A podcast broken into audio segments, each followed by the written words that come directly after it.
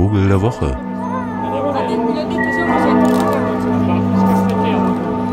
Gerade habe ich eine interessante Nachricht gehört, dass der Papst in seiner österlichen Ansprache dem ukrainischen Bürgermeister von Mariupol Unterstützung zugesagt hat. Und mir ging so durch den Kopf, wow, wie könnte das denn aussehen? Werden jetzt die Schätze des Vatikans geöffnet? Aber nein, er schließt ihnen seine Gebete ein. Well done, wird sich der Bürgermeister freuen. Aber wer weiß, vielleicht hat sie ihn doch gefreut, Jesus Maria. Apropos Jesus Maria, ich komme gerade aus Florenz.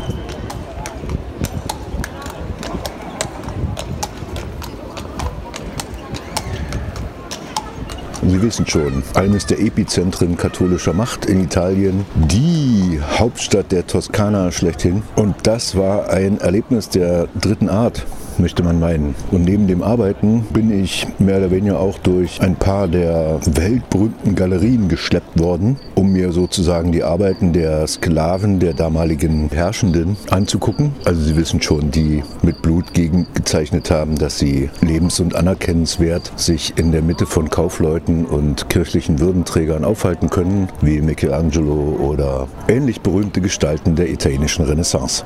Interessant war in den Offizien, einem u förmigen Sammelsurium frühkapitalistischer Prunksucht an den Deckenfresken, die, also es gab sozusagen eigentlich keinen Zentimeter dieser Räume, die nicht bemalt waren oder geschmückt waren und quasi vor Reichtum protzten. Und die Decken waren voller sehr detailreicher Zeichnungen von Vögeln.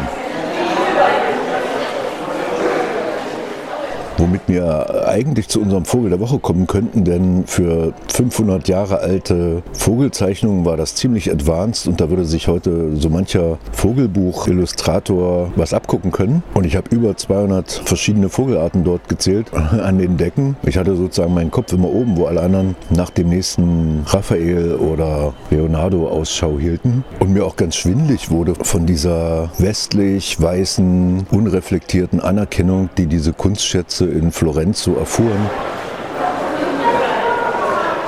Ja, also Millionen Touris aus ganz Westeuropa, für die das das größte aller Zeiten war, sich genau diese figürliche Abbildung des damaligen Reichtums sozusagen anzugucken. Eigentlich ein Horrorszenario für alle, die eher einer kritischen Gegenwartskunst verpflichtet sind, aber jedem Tierchen.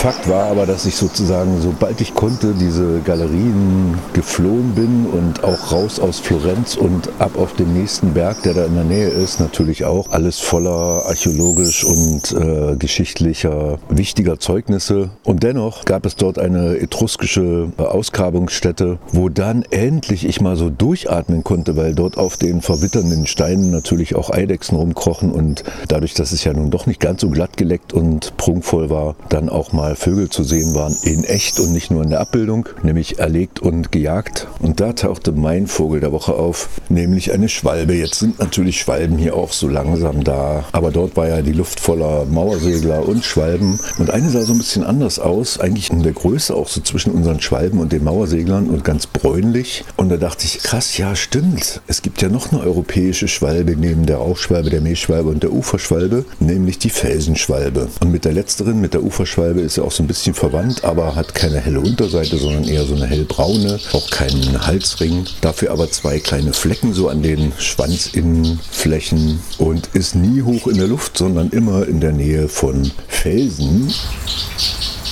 Und es ist die einzige, die in dem Falle Florenz, also Italien, im Winter auch nicht verlässt. Die bleibt also einfach da, weil es warm genug ist. Und verlässt auch die Ruinen nicht so weit nach oben in den Himmel, sondern wenn da mal ein Insekt in ihrem Umkreis auftaucht, dann zack, und diese Felsenschwalbe ist der alten Gemäuer in Italien und anderswo gern geneigt, auch zum Kulturfolger zu werden, also zur Kulturfolgerin. Und diese, was wir von der Rauchschwalbe ja vielleicht kennen, von der Mehlschwalbe, aber ganz sicher, ne, so Bauten zu nutzen, die ehemals eigentlich nichts weiter als so Überhänge in der Wildnis waren oder eben in der Felsenschwalben-Variante Felswände mit so Kanten, da nimmt sie gern auch Ruinen. Und das immer erfolgreicher, sodass sich die Felsenschwalbe als einer der wenigen mediterranen Arten, denn da kommt sie eigentlich vor, so rund ums Mittelmeer, geht so ein bisschen nach Asien rein, das Verbreitungsgebiet und stößt im Norden eben oder stieß lange Zeit an die Alpengrenze, hat die aber längst schon seit Jahrzehnten überwunden und siedelt jetzt mit bis zu 20 Paaren selbst in, also in Baden-Württemberg kommt sie den Rhein entlang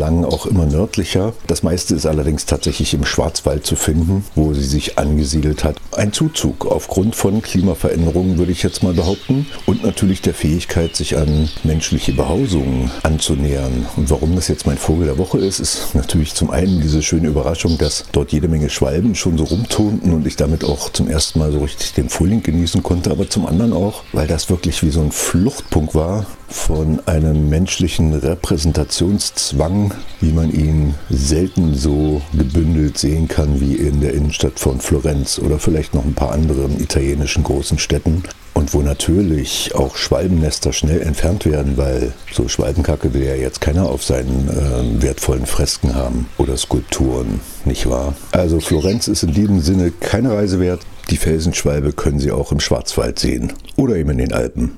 Kommt man jetzt auch nicht alle Tage hin. Aber die Schwalben kommen jetzt auch zu uns. Felsenschwalben allerdings hierzulande jetzt dann doch eher selten. Hierzulande meint so rund um Halle. Das wird noch ein paar Jahrzehnte dauern, aber wenn es so weitergeht mit den Temperaturen, habe ich gute Hoffnung. Machen Sie es gut, schöne Woche und immer schön gottlos bleiben. Vogel der Woche.